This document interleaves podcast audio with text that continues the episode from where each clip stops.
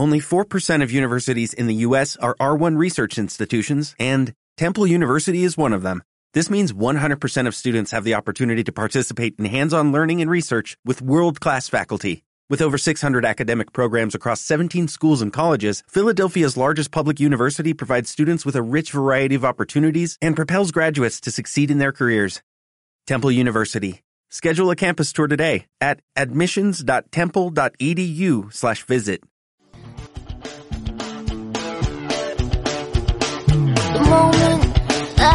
that I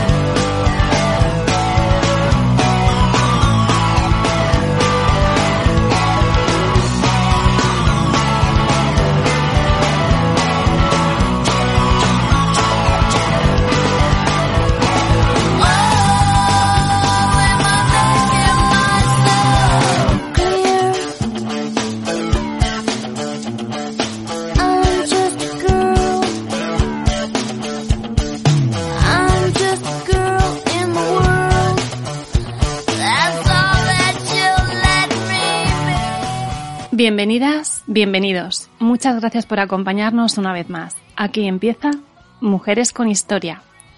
Desde aquí vamos a intentar conocer un poco más la figura de algunas mujeres a lo largo de la historia.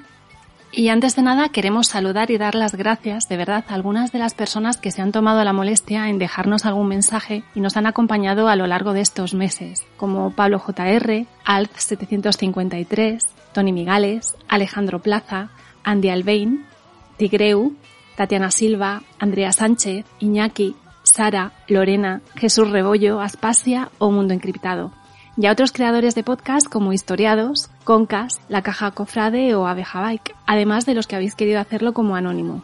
Muchísimas gracias por vuestros mensajes y la verdad es que es genial conocer un poco más a aquellos que estáis al otro lado. Y dicho esto, ahora sí, comenzamos. Hoy os presentamos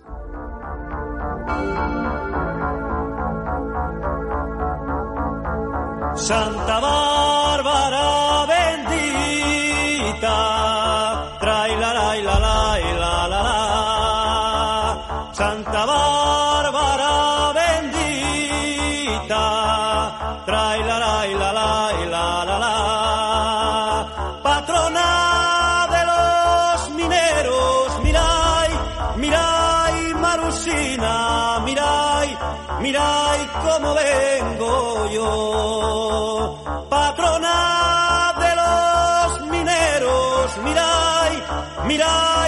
Marusina, mirai, mirai cómo vengo yo. Bueno, como habréis adivinado, a las mujeres de las cuencas mineras del carbón, a las carboneras.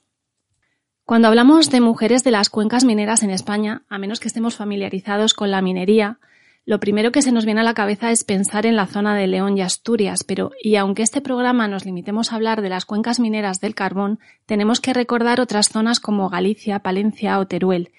Y aunque de forma particular eh, no lo mencionemos, también tener en mente que mujeres relacionadas con la actividad minera ha habido y hay en todo el territorio español, en Andalucía, Jaén, Huelva, Córdoba, Sevilla, Badajoz, Cataluña, Barcelona y Tarragona, por ejemplo, en ambas Castillas, en Burgos, en Toledo. Y ni qué decir tiene la importancia de las mujeres mineras en otros países de nuestro entorno, como Gran Bretaña, Portugal, Bélgica o Francia. O también desde hace siglos en América Latina, mujeres en Chile, Argentina, México, Bolivia, Colombia, Perú, Guatemala, cada una de ellas con una realidad muy diferente. Esperamos poder cruzar el charco en algún momento para poder tratar y compartir la historia de las mujeres mineras latinoamericanas. Valga este programa y el siguiente como un pequeño homenaje a todas ellas. Pero en esta ocasión vamos a centrarnos un poquito más en las cuencas mineras de la zona norte de España. Y esto es así porque tenemos la suerte de contar con algunas invitadas que han tenido la amabilidad de acompañarnos. Empezamos, como siempre, yéndonos un poco hacia atrás en el tiempo. Conozcamos eh, más el mundo del carbón. Si hablamos de las cuencas mineras del norte y más a lo largo de la historia más reciente, se vinculan al hierro y sobre todo al carbón. Y aunque parece que el uso del carbón mineral viene de lejos, no siempre se ha utilizado. De hecho, durante la Edad Media en Europa se utilizaba el carbón vegetal, que provenía de la madera. No sé si a alguien le suena la película española Tasio de Moncho Armendáriz. A ver, no trata sobre el medievo, pero bueno, en ella se puede ver cómo se conseguía el carbón vegetal o cómo se, se, sigue, se sigue haciendo en, en zonas muy, muy puntuales. Eso sí es cierto. En Europa se sabe que en el siglo XI, XII y XIII los ingleses ya extraían y transportaban carbón mineral a las grandes ciudades. Parece ser que existe un manuscrito por el que en 1259 el rey Enrique III de Inglaterra concedió el privilegio de extraer carbón mineral a los habitantes de Newcastle, generalizándose su uso durante el reinado de Isabel I. Hasta el siglo XVII no se popularizó el uso del carbón mineral, produciéndose principalmente al crecimiento de las ciudades y al aumento de la iluminación gracias al gas que produce la combustión del carbón. Sin embargo, fue durante el siglo XVIII y el nacimiento de la Revolución Industrial cuando se produce un despegue de su producción, demostrando ser un combustible ideal para alimentar las máquinas de vapor y la obtención de coque. El coque, ese gran desconocido. ¿Y qué es el coque? Bueno, pues es el producto que se obtiene a partir de la combustión del carbón sólido y que contiene un alto poder calorífico. Digamos que es carbono concentrado y que es un combustible más potente y mucho más contaminante, pero esencial en el desarrollo del ferrocarril y de la industria. Es el combustible usado en los altos hornos de fundiciones de acero, por ejemplo. En esa época, Estados Unidos descubre grandes yacimientos en su territorio, aunque se sabe que los indios Hopi en Arizona ya lo utilizaban en pequeñas cantidades. Ese menudeo que encontraban en la zona superficial cerca de lo que en un futuro fuera una mina. Este hito significa poder prescindir a la larga de las importaciones de carbón mineral europeo. Hay esa deseada independencia energética que está tan de moda, ¿eh? La llegada del siglo XX y la Primera Guerra Mundial supone un punto de inflexión en la producción de carbón, aumentando drásticamente su producción. Pero como sabemos, en la vida todo es fluctuar, así que a mediados del siglo, durante la Segunda Guerra Mundial, el petróleo tomará el relevo como la principal fuente energética mundial, aunque durante la crisis del petróleo en los años 70 el carbón superó el 25% de la demanda de energía, y aunque en los países occidentales su consumo ha disminuido debido a la búsqueda de energías más limpias y sostenibles, los países que están experimentando un crecimiento industrial importante, los llamados países emergentes como India, Brasil, China, no sé hasta cuándo serán emergentes, pero su consumo ha aumentado. Si hablamos de España, hemos de decir que, como en otros temas, hemos ido un poco a remolque del resto de países de nuestro entorno, que contaban con una industria más avanzada, por lo que debemos de esperar hasta la segunda mitad del siglo XIX y principios del siglo XX para que el carbón mineral tenga una presencia importante en nuestro país, favorecido por el crecimiento de la industria de la siderurgia en el País Vasco y, como hemos visto anteriormente, el desarrollo del ferrocarril, sufriendo un rápido crecimiento. Solo en cinco años, de 1895 a 1900, la producción de carbón se incrementó un 50%. Al principio las empresas mineras utilizaban mano de obra local, contratando a obreros mixtos, que se llama, es decir, trabajadores del campo y ganaderos, agricultores, que completaban sus ingresos gracias al trabajo en la mina de forma esporádica, cuando había picos de demanda. A partir de la Primera Guerra Mundial esto cambia. A raíz del boom ya comentado, el trabajo en la mina eh, se convierte en un trabajo más continuado, por lo que la gran mayoría deja el campo y pasa a trabajar en las explotaciones, se ganaba bastante más, la verdad. Este aumento de la demanda necesita más mano de obra, que se complementa con la llegada de obreros de otras partes del país para trabajar expresamente en las explotaciones de mineral. gente de Castilla, Galicia, Portugal. Y diréis, vale, estupenda esta chapa, pero ¿esto qué tiene que ver con el tema? Bueno, pues a partir de mm, principios del siglo XX es cuando las principales empresas carboníferas comienzan a trabajar en zonas como La Magdalena, Ciñera, Sabero, Guardo, Valderrueda. Bueno, gente que conozca la zona ya nos va sonando un poco, ¿verdad? Y es que tanto en España como en otras partes del mundo, en las minas de carbón, la presencia y trabajo de las mujeres, niñas y niños fue constante, tanto dentro como fuera de los pozos, aunque en su mayor parte fuera obviada al hablar de la minería. Tan importante como esos trabajos fue la presencia de la mujer en el tejido social que ayudaba a sustentar la industria minera en las cuencas, como podremos ver y comentar en este y sobre todo en el siguiente programa. Sí, sí, ha dado para dos programas el tema y, y lo cierto es que podría haber dado para otros tantos, pero bueno.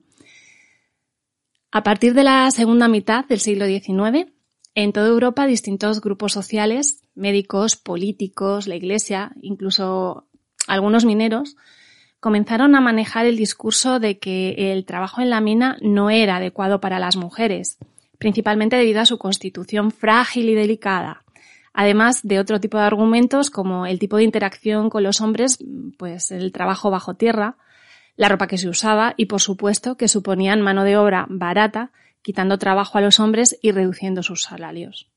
¡Bah! ¡Paparruchas! Todo esto se intentó aplicar a la legislación que regulaba el empleo femenino, donde se fue restringiendo su presencia cada vez más. Aunque esto chocaba de lleno con los intereses empresariales, porque ¿dónde iban a encontrar mano de obra que trabajara por la mitad del salario? Con la promulgación del Reglamento de Policía Minera en 1897 se prohibió expresamente a las mujeres y a las niñas trabajar en el interior de las minas. España no fue un caso aislado. En Gran Bretaña, a raíz de la publicación de los datos de la encuesta La condición y trato de los niños empleados en las minas y minas de carbón en Reino Unido, que tuvo un gran impacto en la opinión pública británica, la Ley de Minas y Minas de Carbono de 1842 prohibió el trabajo subterráneo en las minas de mujeres y niños menores de 10 años. Del mismo modo, se adoptaron leyes similares en, por ejemplo, Francia en 1874, en Bélgica en 1889, que fue una decisión muy controvertida, con estudios de la Real Academia de Medicina con argumentos sobre la igual capacitación para este tipo de trabajos de hombres y mujeres, en Alemania en 1900, en Italia en 1907 y en Grecia en 1912. A partir de 1910, sindicatos y partidos obreros se posicionaron abiertamente a favor de la expulsión de las mujeres de las minas, tanto subterráneas como en superficie. En el Congreso de la Federación Internacional de Minería, celebrado en Salzburgo, Austria, en 1908, se acordó la prohibición legal de que las mujeres sean empleadas en las minas, decisión apoyada por los sindicatos en España. El porcentaje de mujeres trabajadoras en las minas españolas era similar al del resto de Europa, Sí que es cierto que bastante menor que el número de hombres, eso sí es verdad. Pero según datos oficiales de la, de la estadística minera y metalúrgica de España, recalcamos lo de, recalcamos lo de oficiales porque lo que respecta a la mina, una cosa es lo registrado y otra cosa es lo real. Pasaron de 1.500 trabajadoras en 1870 a 3.674 en 1918, lo que suponía un 4% de la fuerza laboral, fluctuando según la demanda y la producción de mineral. En 1908, un Real Decreto prohibió a los hombres menores de 16 años y a las mujeres menores de 23 desempeñar tareas especialmente peligrosas, excluyéndolas de actividades relacionadas con la extracción y el transporte de mineral. Pero claro, volvemos a lo mismo, esto siempre hablando desde el plano legal. En la práctica no había gran interés en legislar mucho más allá que no fuera para ratificar los acuerdos internacionales y cumplir con las normas durante los periodos de embarazo, parto y lactancia. De hecho, y según menciona Noemí García Belón, las empresas se buscaban sus trucos para burlar la ley en el caso de los niños, por ejemplo. Bastaba con conseguir la solicitud firmada de los padres confirmando que tenían 16 años, aunque no fuera así, y de ese modo, en caso de accidente, la responsabilidad caería solamente sobre ellos, sobre los padres. Imaginaos, eh, en el caso de las mujeres, que pasaría algo parecido. Ellas eran una importante mano de obra en determinadas zonas, dedicándose en su mayoría a la selección, limpieza y o concentración de mineral. Eran entibadoras, cargadoras y transportadoras de carbón, utilizando cestos, cableados o vagonetas. Se encargaban de la preparación y reparación de herramientas, del embalaje y otros servicios auxiliares para el mantenimiento de las minas, como la lampistería, aguadoras, guardabarreras. Eran una parte fundamental, no solo en el trabajo directo e indirecto en las minas, sino en el ámbito social, cultural y económico de las comunidades mineras, aunque en la mayoría de los discursos durante años se les ha dado un papel secundario o bien se les ha obviado directamente. Como a pesar de la legislación las mujeres continuaron trabajando en la mina, sobre todo en los puestos al aire libre, en algunos lugares surgieron problemas debido a que el salario de las mujeres era más barato, por lo que estos trabajos a los que se les había relegado estaban mucho peor pagados y además suponían una competencia al trabajo infantil de los niños trabajadores, que no de las niñas, porque, bueno, al comenzar a trabajar de niños se esperaba que al crecer ocupara el puesto de un hombre.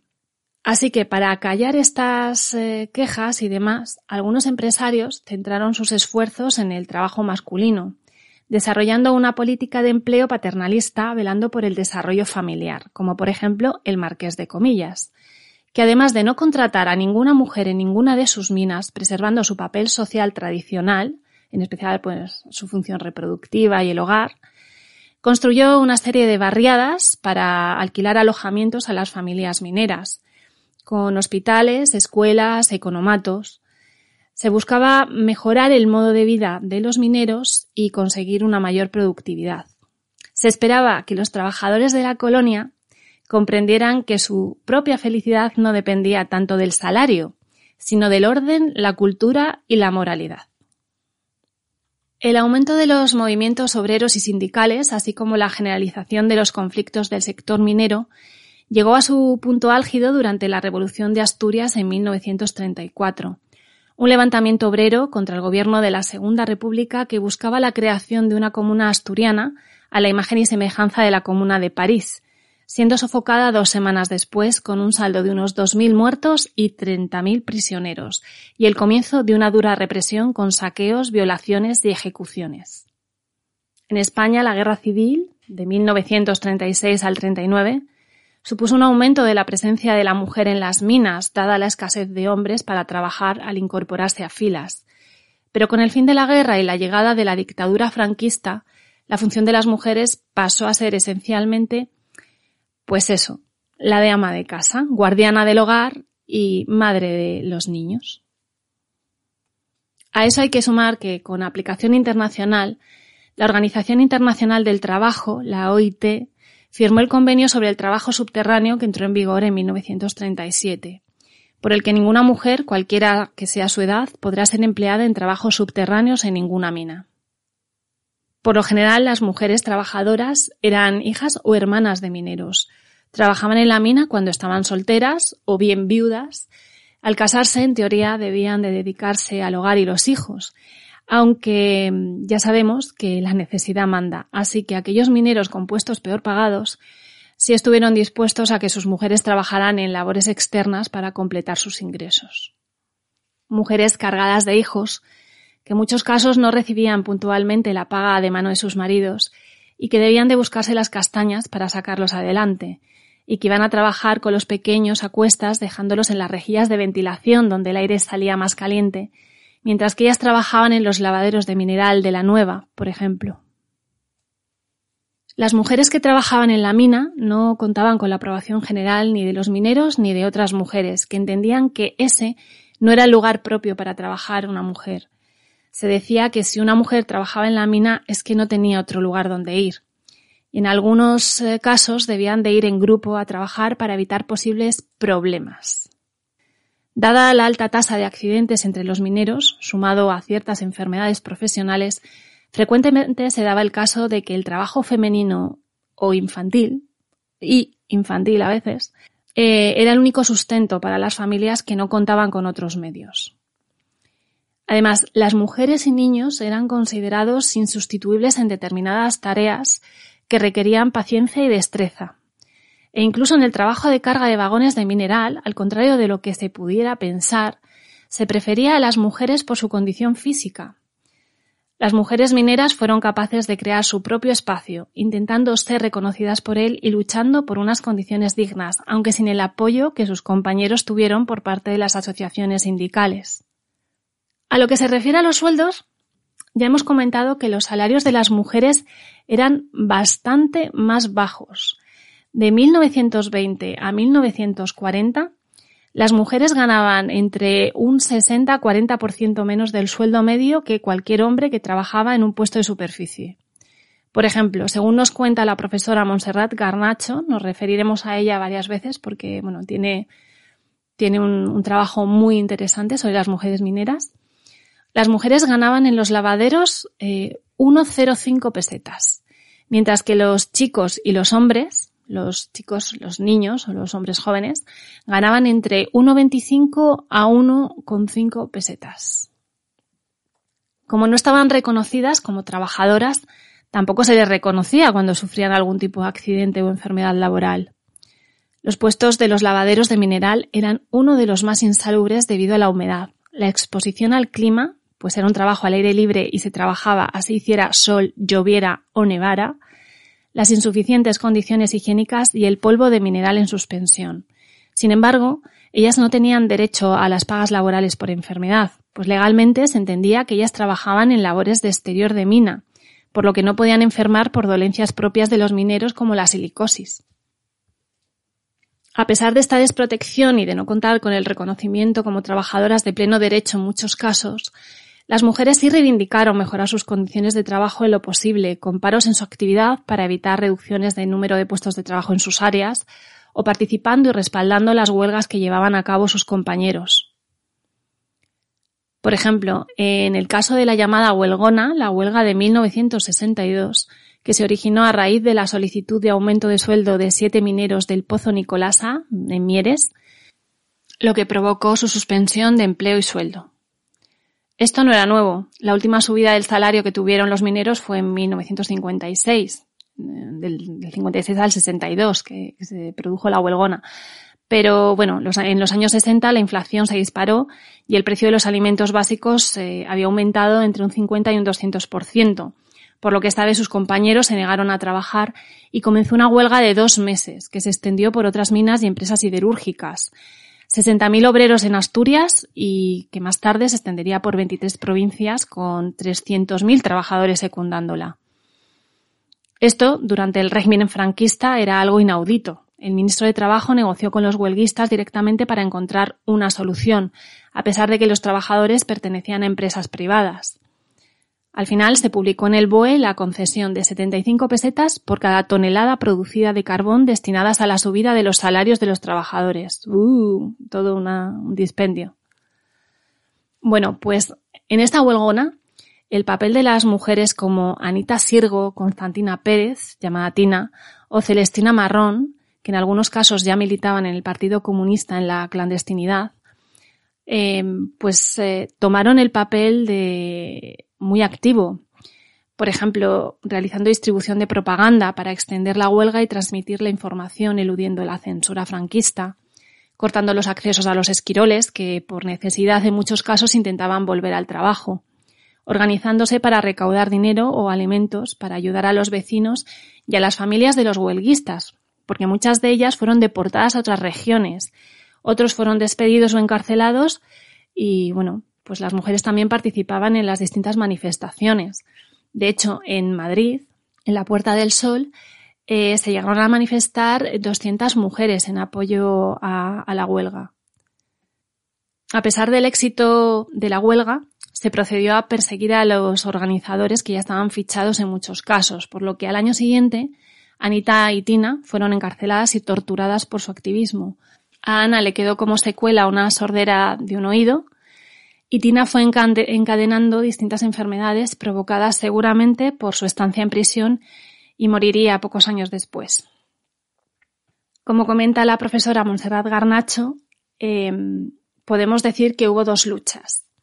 La de arriba, la que se ve, la que todo el mundo identifica claramente, la de los mineros, a la que no le falta cierta épica, y la de abajo, la de las mujeres que quizás sin mucho ruido llevaban a cabo esa lucha diaria. Esta mujer, Montserrat Garnacho, ha recogido en su libro Mujeres Mineras algunos otros casos y, bueno, son, son diversas muestras que se han realizado recordando a estas mujeres como por ejemplo Lurdines, la vagonera de Fresneal, que comenzó a trabajar en la mina con 12 años tirando de vagones llenos de carbón dentro del pozo. O Rosaura, que trabajaba en la Mariana cargando los vagones en la galería y sacándolos con los bueyes hasta el descargadero. Como la tía Florenta, que hacía dos viajes diarios, incluso de noche, hasta la fábrica de Mieres. Como Enriqueta, que no se casó y siguió trabajando toda su vida, pero que al ir a solicitar el tercer grado de silicosis, pues ya sabemos, no era minera. Como Fina, que tiraba piedras a los esquiroles en la Huelgona del 62 y fue despedida por el gabinete negro de la fábrica de Mieres junto a otros trabajadores.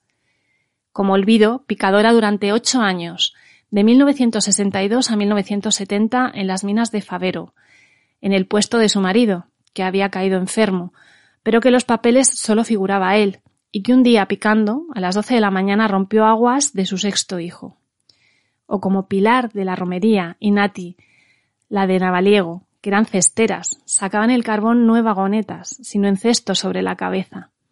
Y así muchísimos nombres que en muchos casos no veremos reflejados en un registro.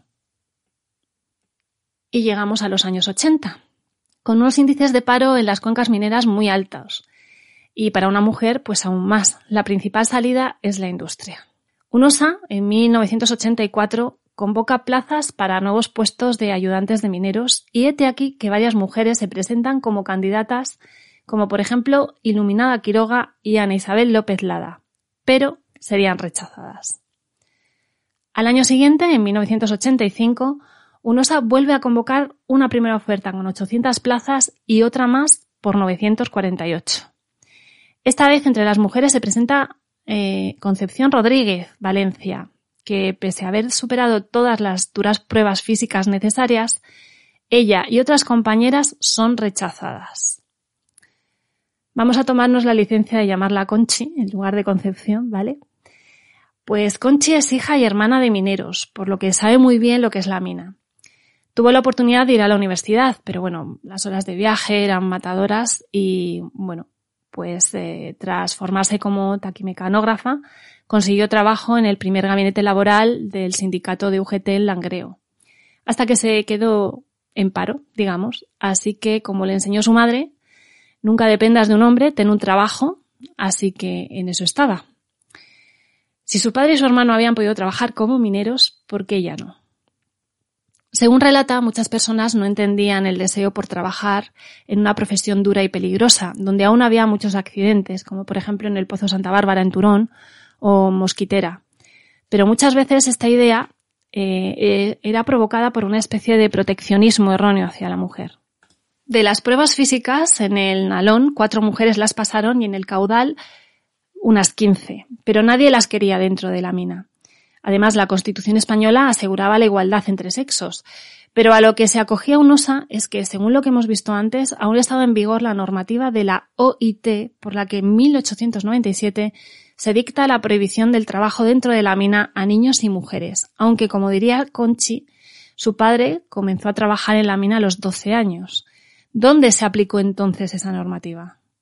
Se tardó casi dos años en dar respuesta a las solicitudes de las mujeres, diciendo que se las tendría en cuenta a futuro, cuando realmente nunca fue así. UNOSA en ese momento era una empresa con una demanda de trabajadores importante y no podía bloquear las contrataciones, por lo que recurrieron a personas que no habían aprobado las pruebas para ser peones de exterior, incluidas las mujeres.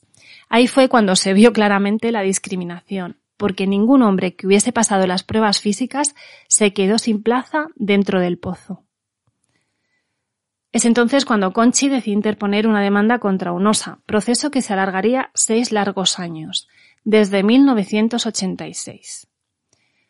UNOSA modifica en 1987 el proceso de contratación y empieza a realizarlo a través del INEM, el Servicio Público de Empleo, en el que se llama a Conchi para un puesto de peón de exterior.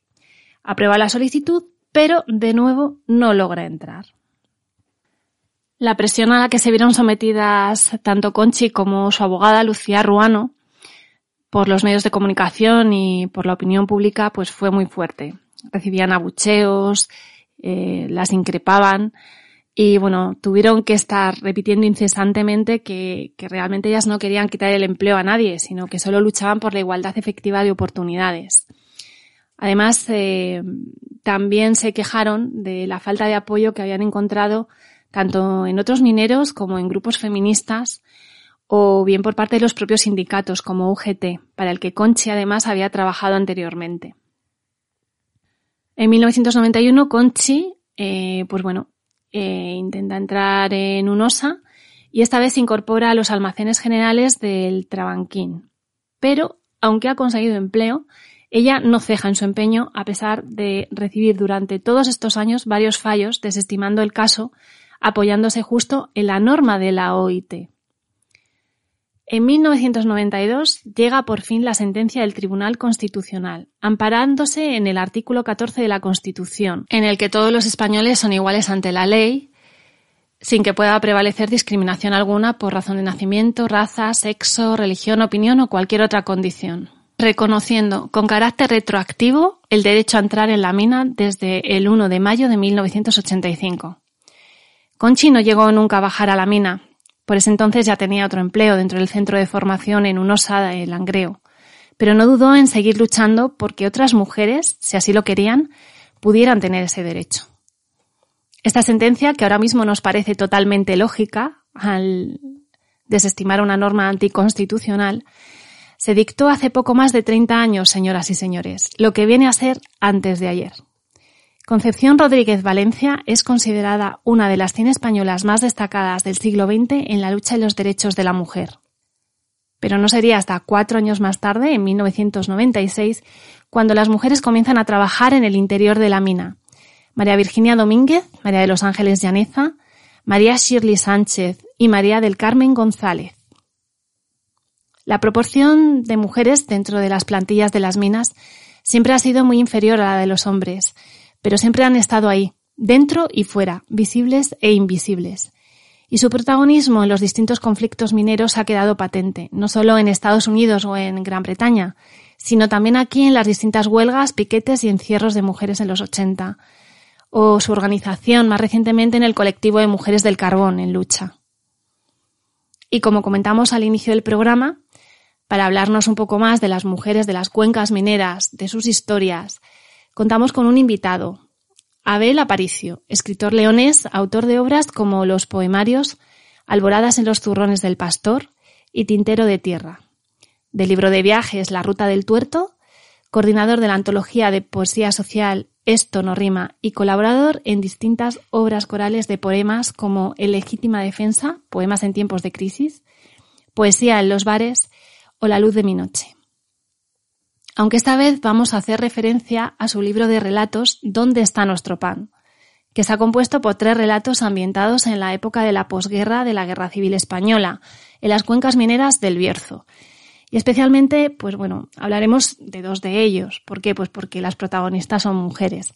¿Dónde está nuestro pan?, que da título al libro, y La línea, que narran de forma novelada hechos reales protagonizados por mujeres relacionadas con la mina toda la idea de, preparar un programa sobre las mujeres mineras o más bien sobre las mujeres de la cuenca minera viene un poco pues por los típicos que suelen hablar de por qué las mujeres, claro, mucho que decís igualdad y demás, pues yo tampoco veo mujeres en la mina, eh, picando, bla, bla, bla, bla, bla, bla. Perdona, pero si hubo mujeres, si sigue habiendo mujeres, a lo mejor no dentro de los pozos porque en algunos casos se les prohibía aunque bajaban de tapadillo, pero han estado dando el callo en otra serie de funciones que tampoco eran muy agradecidas. Quería hablar con gente, con testimonios de mujeres mineras, gente que habéis investigado, que habéis hablado, que tenéis conocimiento sobre la situación, ver si me podéis prestar vuestra voz para hablar un poquito sobre, sobre el tema. Me parece interesante y oportuno, por sobre todo por lo que decías de que Mira, yo cuando saqué el libro y empecé a hacer las primeras presentaciones y aparecía algún artículo en, en medios como La Marea, Público, etcétera, siempre tenía en mi, en mi Twitter, eh, pues las mujeres no bajaban a la mina, pues las mujeres no picaban, pues las mujeres no sé qué.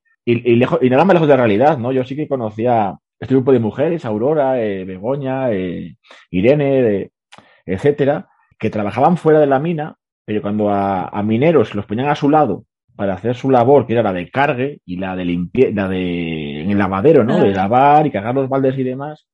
Muchas veces me decía Aurora que eran los propios mineros los que pedían de nuevo ir a picar al pozo, porque su labor era muy dura.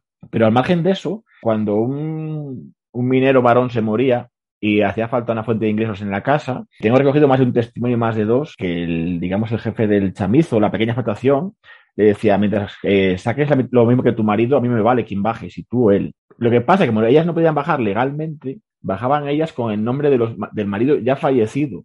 Pero claro que picaban ellas también. O sea, no, y no fue un caso ni dos, ni tres, ni fueron muchos casos en los que ellas, para mantener ese sustento económico, bajaban al pozo a hacer la labor que antes hacían sus maridos ya fallecidos o no fallecidos, pero sí que tuvieron un accidente grave y no podían bajar más veces a la mina. Entonces, sí, sí, sí, ellas picaban, claro que picaban. Hay un caso muy que yo siempre lo pongo, como hago en las presentaciones, siempre lo, lo suelo decir. Eh, la primera eh, mujer minera reconocida como tal en el Estado español fue una, una mujer que se llama Concepción Rodríguez Valencia, que tuvo que llegar el Tribunal Constitucional para que la justicia le, le permitiese o le, se reconociese como mujer minera. Y esto le costó llegar al Constitucional, o sea, un montón de juicios. Ella empezó todo el proceso en el 86. Ejemplo, tú fíjate el desgaste mental que supone todo eso, eh, la cantidad económica, pero aparte lo que dijo en una entrevista a esta mujer, que a mí fue lo que más, a ver, no me sorprendió, pero sí me impactó, que donde más reticencias tuvo a la hora de conseguir todo esto fue en su propio sindicato. Eran sus propios compañeros, entiéndese, sindicalistas de izquierdas, los que más trabas le pusieron, ¿no? Entonces dices, joder, si es que el machismo lo impregna todo, todo. Me viene a la cabeza, pues eso, como el derecho al voto, ese tipo de cosas que a veces Tal pasan. cual. Coincidiendo con lo que es la crisis económica, aquí ya empezaba el rifirrafe aquello de que tú vas a robar un puesto de trabajo a un hombre. Sí, no, pero pasa lo mismo con los inmigrantes, ¿no? Eh, Igual. o sea, al final es el- la lucha, digamos, del último contra el penúltimo a ver quién sobrevive, cuando creo que hay que apuntar a otra dirección. También he oído yo testimonios de mujeres contra mujeres que tampoco veían bien, porque no era un trabajo para una mujer, no era un lugar para una mujer, como que lo consideraban un trabajo muy duro o otro tipo de trabajo relacionado con la mina tampoco era muy femenino. Una vez más, es el mensaje que la víctima acepta o que la víctima eh, reconoce como tal, ¿no? Porque no va a poder bajar una mujer a picar a la mina. Igual hay mujeres que pican mucho más que yo, o mucho más que otros, otros hombres, ¿no? Pero sí que creo que el mensaje ese que se manda desde las instituciones, como por ejemplo me contaba Aurora, de que a las mujeres le pagaban exactamente la mitad que a un hombre, a ellas le pagaban un jornal de seis pesetas y media y a sus compañeros trece. Es justo la mitad. Y tú estás dan- dando un mensaje de decir, tu trabajo vale la mitad que el de un hombre. Pero le pagaban lo mismo a, a sus compañeros varones que hacían lo mismo que ellas, que estaban también en el lavadero, etcétera, etcétera. Algunas mujeres sí que aceptaron o asimilaron ese pelo, esa, lo que le- se le imponía, ¿no? Desde las instituciones, como pagarle la mitad, como echarlas de la mina cuando se casaban, porque según la documentación recogida, el papel de la mujer era, eh, abro comillas, las labores propias de su sexo, ¿no? Entonces, al final, eh, cuando una mujer se casaba, tenía que irse para casa. Me dice Aurora, yo cuando me casé me echaron de la mina, me dieron mil pesetas y me mandaron para casa, porque mi misión o mi función era, según la documentación, eh, las labores propias de su sexo, ¿no? Entonces, al final, es un sistema muy grande y muy amplio desde todas las instituciones que te está diciendo que tu lugar no es ese. La pregunta es ¿por qué? Esto responde a, intereses más amplios, ¿no? De, de una palabra muy gruesa, pero que yo sí que la suelo usar, que es el capitalismo, de que necesitamos a hombres que trabajen en la mina y a mujeres que críen esos, esos niños y esos hogares para que los hombres sigan trabajando en la mina y producir, producir, producir, ¿no? Entonces, creo que eso es uno de los grandes errores de, del pasado siglo XX y, y de este XXI. Tampoco nos olvidemos que si el minero podía bajar a la mina y pegarse las horas que se pegaba trabajando y luego llegar a casa, quien sustentaba ese hogar era la mujer, luego complementando ese ingreso que traía el hombre, porque muchas veces no daba para más. Claro, a mí me decía Aurora que cuando salía de la mina, y fíjate que trabajaba, como me dijo ella, de sol a sol, en verano, de siete y media de la mañana a 10 de la noche, con 20 minutos para comer, y en invierno, eh, de nueve y media de la mañana a cinco y media de la tarde. Ella decía que cuando, bueno, cuando llegaba a casa, etcétera, etcétera, eh, tenía que hacer, ayudar a su madre, pero al final quienes hacían la comida, quienes eh, cuidaban a los hijos, quienes hacían todas las labores, digamos, domésticas y también las del campo, eran ellas. Y como tú decías, sostener toda la carga de, de una casa eso siempre se tuvo y se tiene, lamentablemente, ¿no? Como una labor que no lleva sacrificio, no lleva esfuerzo, no lleva horas, ¿no? Estas mujeres, cuando salían de la mina, trabajaban otra vez en casa. Hablando un poco de tu libro, ¿vale? De dónde está nuestro pan. Es muy ágil de leer, a mí se me ha hecho muy, muy ligerito, la verdad. Se toman como unos momentos históricos, ¿no? De referencia. Se habla mucho de la posguerra, de que muchas personas que estuvieron en pueblos o en localidades que apoyaban a lo que es el bando republicano fueron represaliados y se les trasladó, o sea, se les obligó a abandonar su casa, abandonar su trabajo y se les llevó a, a otro lugar completamente diferente para realizar otras funciones. En ¿Dónde está nuestro pan? Como bien dices, ahí hubo un forzoso exilio interior muy, muy grande, porque todas estas mujeres que según la causa judicial eran 39 las que participaron en esa revuelta del PAN y que esa revuelta del PAN estuvo protagonizada íntegramente por mujeres, esto, esto es muy importante de destacar porque un amiguete que vive en Valencia, aunque proceda del Bierzo, me decía que hubo otra revuelta del PAN en Valencia, también en el siglo en el siglo XX, y otra en Valladolid, y tanto la de Valladolid, la de Valencia, como esta de Torre del Bierzo, estuvieron protagonizadas íntegramente por mujeres, ¿no? Entonces ahí te das cuenta de quién, como todo cae, al final, quién da ese paso a por ese, a por ese pan en este caso. Que también tiene, aunque no tenga nada que ver, sí tiene que ver. En la película de Los Márgenes, que salió hace, hace poco, de Juan Diego Boto, de los desahucios, eh, le, un periodista le preguntaba por qué focalizaba siempre la lucha final en las mujeres, ¿no? Y él decía que cuando iba a las asambleas, cuando todo se caía, todo se derrumbaba y ya no había casi opciones, los, los varones se retiraban y eran ellas siempre las que estaban a pie de cañón luchando hasta el final por conseguir detener ese desahucio, ¿no? Bueno, pues eh, en el año 1941, que es el que nos ocupa de dónde está nuestro pan, ocurrió lo mismo. Fueron 39 mujeres las que dieron ese paso. 39 mujeres procedían de muchos lugares, procedían del País Vasco, procedían de Galicia, de propio León, eh, de Extremadura, de Valencia, de Castilla. Y estaban ahí porque sus, tanto sus familias como sus maridos, como ellas, se mantuvieron fieles al gobierno republicano, ¿no? que era el gobierno legítimo. Como castigo, cuando, cuando finalizó la guerra civil, eh, fueron como enviadas allí forzosamente como una especie de exilio interior. Y encima, cuando leí la causa judicial, que la puse ahí en el libro como en cursiva, lo que está en cursiva es copiado literal de la causa judicial, dice el alcalde que lejos de abrazar la noble causa nacional, esta gente sigue con el gen rojo, etcétera, etcétera, etcétera, ¿no? Como ese intento de castigar a un grupo de mujeres que, como se ve, bueno, pues consiguió que se fueron uniendo unas con otras, tejieron esas redes que hoy puede ser la plataforma gestionada por la hipoteca y de aquellas fue eh, la lucha del PAN, y se unieron y consiguieron el, el, objetivo, ¿no? Entonces, bueno, yo creo que pocas veces eh, reconocemos la labor que este grupo de mujeres han hecho, ¿no? Porque siempre digo que, que la historia nos cuentan que está protagonizada por grandes nombres y pienso que la historia está protagonizada por muchas pequeñas personas que sin ellas no podría ser posible los avances sociales.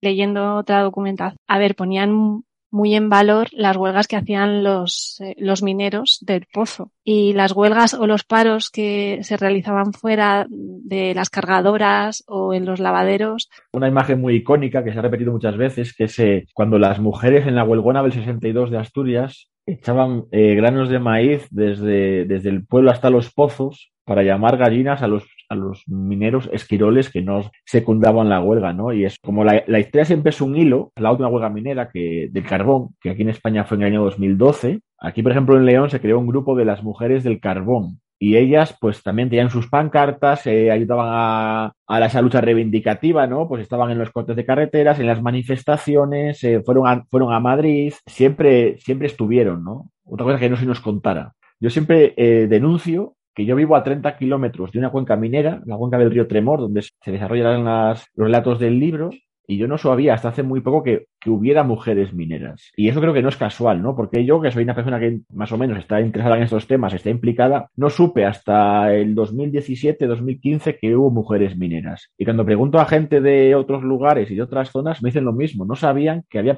mujeres mineras. Siempre nos hablan de la imagen del minero, rudo, toso descubierto, trabajador, luchador. Pero ¿y ellas? ¿Por qué nunca nos hablan de ellas, no? Porque qué hacían? ¿Cómo vivía una mujer de cuenca minera? Yo tenía mucho miedo porque cuando saqué este libro dije, bueno, esto interesará cuatro de cuenca minera y poco más. Toco madera y espero que siga así, pero el libro está teniendo bastante repercusión. Pero al final este tema de las mujeres mineras es muy local, pero son temas universales, ¿no? Es el tema de la lucha por la dignidad y que fueran ellas las que hiciesen esa revuelta del pan y las que las del carbón, las de la línea, pues un día se plantaran y decidieran que no iban a sacar más, que no iban a, a, cargar más baldes, porque siempre le quitaban a una, ¿no? Eran cinco, siempre le quitaban a una y eran cuatro. Y al final el, trabajo de cinco lo hacían cuatro. Y se plantaron y dijeron, no, no, hasta que no estemos las cinco, aquí no se mueve, no se mueve un dedo, no se mueve no se mueve carbón, ¿no? Y lo consiguieron. Es una obligación moral que, que esto se sepa, ¿no? Y difundir su labor y su lucha porque muchos avances sociales vienen, vienen por ellas, claro. Claro, ¿no? Fue un mayo del 68, pequeños hechos que, que van sembrando un todo, ¿no? La que conozco más es, Aurora, la protagonista de, del tercer relato, la que está en la foto de la portada del libro de la derecha. Y ella, ella cuando ahora tiene 88 años y anda muy coja y tiene problemas de espalda. Y ella me contó que tenía las, las, las espinillas, digamos, llenas de golpe de los baldes y cuando venían la golpeaban, ¿no? Y eso, pues es, es esa espalda, esas, esas, esas piernas machacadas, eso es accidente laboral de alguna manera, ¿no? Son consecuencias laborales. Pero como no eran mineras, pues no, no se reconoce. Sí que está reconocida la silicosis, un montón de accidentes laborales, etcétera, etcétera, pero ellas eh, no. Y, y, claro, ese es el problema, ¿no? Que no eran mineras legalmente. Y luego hay una cosa que a, al hilo de que hablábamos antes, que decías que sí que hicieron un montón de cosas reivindicativas de alguna manera. Y Aurora me dijo un día que hay una, hay una expresión, una frase que no le gusta nada, que es eh, ya no hay mujeres como las de antes, ¿no? Que esa frase se, se oye mucho, sobre todo por parte de boca, de boca, de hombres, ¿no? No te puedes imaginar la de veces que simplemente con el programa que me han comentado, esta era una mujer y no como las de ahora. A mí Aurora me dice, yo no luché toda mi vida para que mi hija tenga las mismas condiciones que yo. Yo luché para que mi hija viva mejor que yo. Y creo que te dice eso de que no hay mujeres como las de antes, que no se divorciaban nunca, que no se quejaban de nada y estaban todo el día trabajando, quien te dicen hay mujeres como las de antes es porque le interesa mucho cómo se vivía antes, ¿no? Y me decía Aurora eso, digo, yo no quiero que mi hija tenga la vida que yo tuve. Y eso me decía ella que era una trampa, ¿no? De quien te diga que no hay mujeres como las de antes, está que te, quiere engañar. Yo no quiero que se vuelva lo de antes, ¿no? Quiero que sea como ahora. Creo que, que esa lucha de Aurora y que tiene las cosas muy claras, ellas lucharon para que las que ven, vienen después, las que venís después, ¿no? Tengan unas condiciones laborales y sociales mucho mejores, claro algún testimonio que, que leí, le preguntaban a, a, una mujer que, que, bueno, pero claro, es que tú no quieres que a lo mejor que tu hija trabaje en la mina. Y es como, claro, pero es que tampoco quiero que mi hijo trabaje en la mina. O sea, si puede elegir ninguno de los dos. No por nada, sino porque son trabajos muy duros. No, la mina no. siempre fue considerado eso y se vendió esa imagen, ¿no? Y además el régimen se encargó mucho de eso, ¿no? De a los brutos mineros, la mina. Fíjate cuando hicieron la marcha, la primera marcha negra del 92, fue protagonizada por, por los hombres que fueron desde Villablino hasta, hasta Madrid. Cuando la gente de los pueblos me contaba, además está recogido en un libro, cuando la gente los se acercaba, la gente de alguna ciudad los tocaba y decía, si son como nosotros. Muchas veces se vendió esa imagen, ¿no? De, del minero como borracho, como bruto. Fue una imagen que se quiso lanzar, pues, porque era, era un movimiento muy reivindicativo, ¿no? Muy, con sus sombras, por supuesto que las tiene y, no son pocas, con sus contradicciones que también son unas cuantas. Cuando Margaret Thatcher eh, fue a por los mineros en el 84, no fue porque contaminasen mucho el carbón. Allá eso le daba igual. El carbón allá le daba igual, porque ya era acabar con un movimiento obrero organizado, ¿no? Y eso fue lo que pasó en estas, estas cuencas. Y bueno, lo que me contaba Aurora básicamente era eso, ¿no? De sus condiciones laborales, de cuando salían de la mina tenían que ir a trabajar a casa y en verano trabajar en el campo, en, de sus mayores. En este caso, bueno, eso cuando se casaban las echaban de la mina, y ya, ya dice bastante, ¿no? Que cuando tú te casas te echan de la mina porque tu labor es estar en casa, ya te está estigmatizando, ¿no? Y como me decían ellas, te llegas a plantear si realmente vales la mitad que un hombre, ¿no? Y, y, ese mensaje que se dio muchas veces, pues eh, creo que es creo que es erróneo. Mira, cuando presenté el libro en Almagarinos, que se, inauguró un grafiti en la portada del libro, no sé si has llegado a, a ver ese grafiti de Almagarinos, estaban presentes eh, las dos que están en, el balde, tanto Aurora como Begoña, y estaba el, el ahijado de Hortensia y la hija de Irene. Y cuando tocó presentar el libro, Dije, esto no, no, tiene mucho que ver, pero sí. Dije, la semana pasada en el Estado español, o sea, la última semana de julio del 21, asesinaron en menos de 24 horas a cuatro mujeres. Porque hay hombres que piensan que las mujeres son suyas, ¿no? Hay un hilo conductor que sí que te comenté antes. Y cuando tú a una mujer le pagas la mitad, estás diciendo que vale la mitad que un hombre. Cuando una mujer se casa y la echas a su casa, la, la mandas a su casa, le estás diciendo que no vale para nada más que estar en su casa metida, ¿no? Entonces, cuando, cuando a una mujer tú le estás dando esos estigmas, aunque no quiera esa mujer, se va transmitiendo a las hijas y a las nietas, ¿no? Y pasa lo que pasa porque hubo una raíz. Cuando, cuando ellas me decían que se cansaban de esa situación y hacían pequeñas manifestaciones, la de decir que no, no, no trabajaban más y conseguirlo, creo que sembraron precedentes muy simbólicos y muy importantes. Y que se hable de que sí hubo mujeres mineras y que sí que fueron combativas y luchadoras y trabajadoras Y aún así, como ves en la portada, tenían tiempo para reírse, ¿no? Que fue lo que me dijo Aurora. Eh, trabajábamos mucho, sufríamos mucho, pero nadie nos podía robar la sonrisa, ¿no? Y creo que eso fue un mensaje muy bonito. Sí, además yo creo que he escuchado algún, alguna conferencia tuya que decías que es la mujer de la eterna sonrisa. Ella se llama Libertad Aurora, en el libro le llamé Libertad Ángeles. Ella se llama Libertad Aurora, nació en el 34, pero en el 36 el régimen le quitó la palabra libertad y pasó a llamarse Aurora. Aurora. En los años 80, cuando fue un día al médico y le preguntó por su nombre, ella se quedó pensando y dijo, bueno, yo me llamo Aurora, pero en realidad me llamo Libertad Aurora. Y eso que las hijas no lo sabían y fueron al registro civil de, de Bilbao y le recuperaron la libertad. Entonces es como un- se cierra un círculo casi de forma poética, ¿no? De nos quisieron robar la libertad, pero bueno, nuevamente la volvimos a conseguir. Y ella pasó de llamarse Libertad Aurora a llamarse Aurora y luego por fin otra vez a llamarse Libertad Aurora. Y eso, eso ocurrió y eso es, eso es real. Muchísimas gracias, Abel, por tu tiempo, Nada, por tus palabras y por tus libros. por Eh, interesarte por, por todo esto y, y agradecido, claro. muchísimas gracias. A ti. Cuídate. Chao. Hasta Chao. luego. Todo un placer haber podido contar con Abel y bueno, ya sabéis, como siempre, dejaros algunos libros, artículos o material audiovisual, esas cositas donde hemos picoteado y extraído un poco de información y que podéis consultar para ampliar datos si queréis. Bueno, en primer lugar, pues eh, el libro de, Abel, ¿Dónde está nuestro pan? Em, Luego también hemos consultado un estudio completísimo además sobre mujeres trabajadoras en las minas españolas de 1860 a 1936, realizado por Miguel Ángel Pérez eh, de Perci Valverde y Ángel Pascual Martínez Soto con José Joaquín García Gómez. La acción social del segundo marqués de Comillas y la carbonera española en Vallejo de Orbó, de Faustino Narganes Quijano. Mujeres mineras de Montserrat Garnacho. Niveles de vida en la minería española de 1870 a 1913 de Antonio Escudero y Carlos Barciela. Estadística minera en España el 2020 del Instituto Nacional de Estadística. Dossier Women in Minery Towards Gender Equality, publicado por la International Labour Organization. Y bueno, películas o trabajos audiovisuales relacionados con las mineras y la mina, no solo en España y no solo sobre el carbón, hemos encontrado unos cuantos. Por ejemplo, Puta Mina, un documental que narra el encierro de cuatro mineros, en este caso son todos hombres, en el 2016 en el Pozo Aurelio en Ciñera, reivindicando un cierre justo para la mina. Y diréis, pero a ver, Elena, si estos son hombres, sí, pero no. Eh, Este documental está codirigido por siete mujeres mineras y en él se recogen testimonios de mujeres de la cuenca. Minerita es un corto documental de Raúl de la Fuente que narra un poco de la historia de tres mujeres que trabajan en las minas de Potosí, en Bolivia. Y también nos vamos hasta Potosí con Mujeres de la Mina, de Malena Bistrovich y Lorelei Unamuno, un documental que retrata la vida de las mujeres que viven y trabajan en las minas del Cerro Rico de Potosí en Bolivia.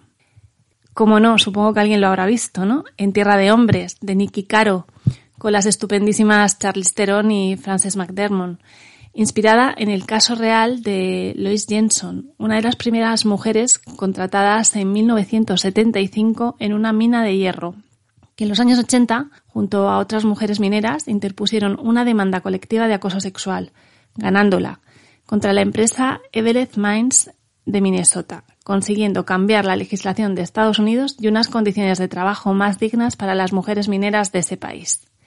Y bueno, ahora os dejo un clásico, que sería La sal de la tierra, de Herbert J. Biberman, de 1954.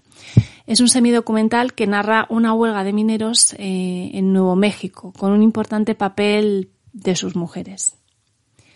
Bueno, y eso es todo por hoy. Antes de despedirnos, pues ya sabéis, un poquito de promoción. Si queréis enviarnos alguna sugerencia, comentario o cualquier cosa que nos queráis contar, podéis escribirnos a hola.mujeresconhistoria.gmail.com o bien a través de nuestros perfiles sociales eh, de las redes. Estamos en Facebook, en Instagram arroba mujeres-historia, en Twitter lo que quede, arroba mujeres con ist 2 con número, el 2, y en Mastodon arroba mujeres con historia arroba más punto to. Estaremos encantadas de recibir vuestros mensajes. Recordad también que nos podéis encontrar en las ondas a través de Radio Enlace, Ecoleganés y Castilla-La Mancha Activa Radio. Bueno, ya sabéis, os esperamos en el próximo programa donde veremos algo más de este mismo tema, aportando un par de miradas adicionales y por favor, no olvidéis ser felices.